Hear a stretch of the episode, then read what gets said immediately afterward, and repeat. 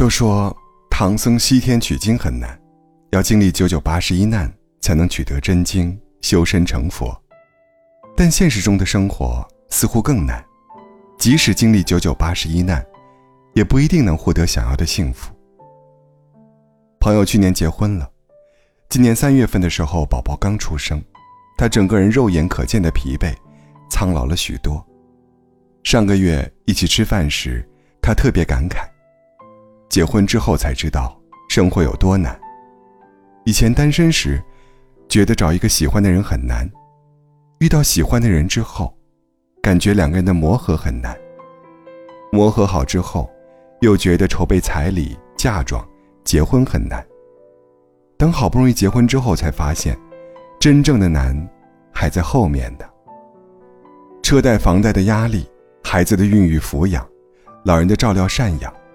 都是人生的重大难题，随便一个，就能把人压得喘不过气来。那个时候才意识到，结婚前的种种艰难，其实算不上什么。之前的难题，是只要你能够想得通，大多都能解决；而现在的难题，是无论你多努力，都依旧无能为力。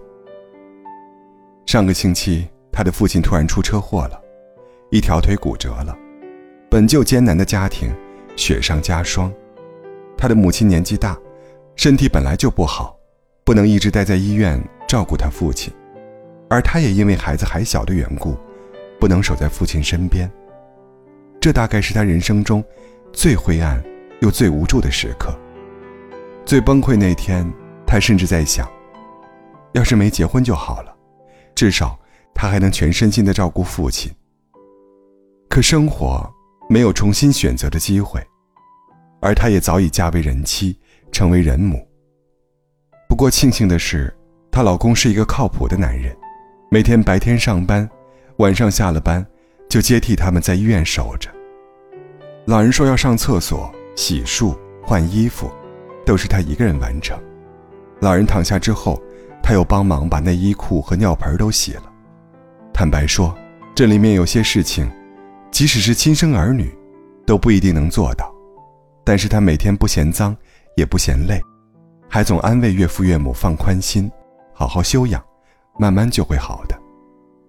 那时候，朋友终于明白，原来一个好的伴侣，真的可以减轻一半的人生疾苦。这些事，如果全压在他一个人身上，他肯定早就崩溃了。但好在身边一直有人安慰。有人相扶，这条路才走得没那么艰难。也许，人这一生注定要经历诸多风雨，工作的迷茫，梦想的破灭，婚姻的坎坷，身体的疾病等等，他们会像一层又一层的巨浪，连续拍打过来，让人措手不及。但有一个爱的人在身边，至少能帮你分担一半的风雨，而剩下的一半。他们也会一起去面对。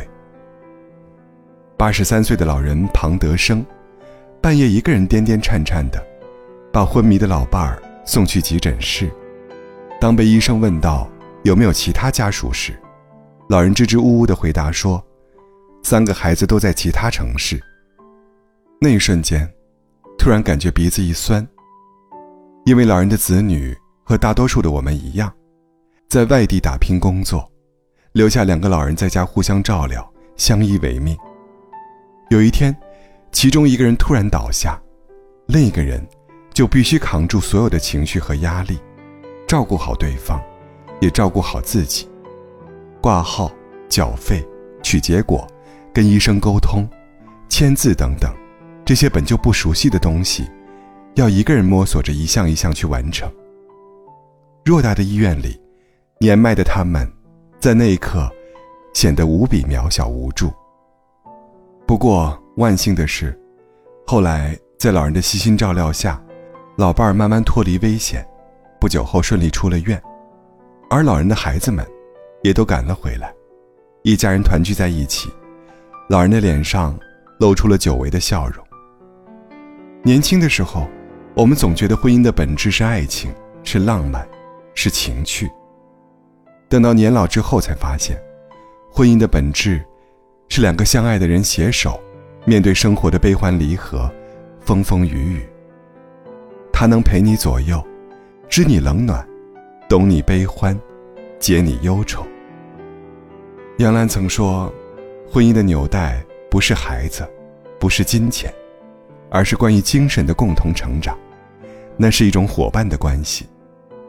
在最无助和软弱的时候，在最沮丧和落魄的时候，有他，托起你的下巴，扳直你的脊梁，命令你坚强。”并陪伴你左右，共同承受命运。那时候，你们之间的感情除了爱，还有肝胆相照的义气，不离不弃的默契，以及铭心刻骨的恩情。漫长的人生中，我们总会经历种种劫难，遇到各种妖魔鬼怪，但有人能一直陪在身边，就不会孤影单行了。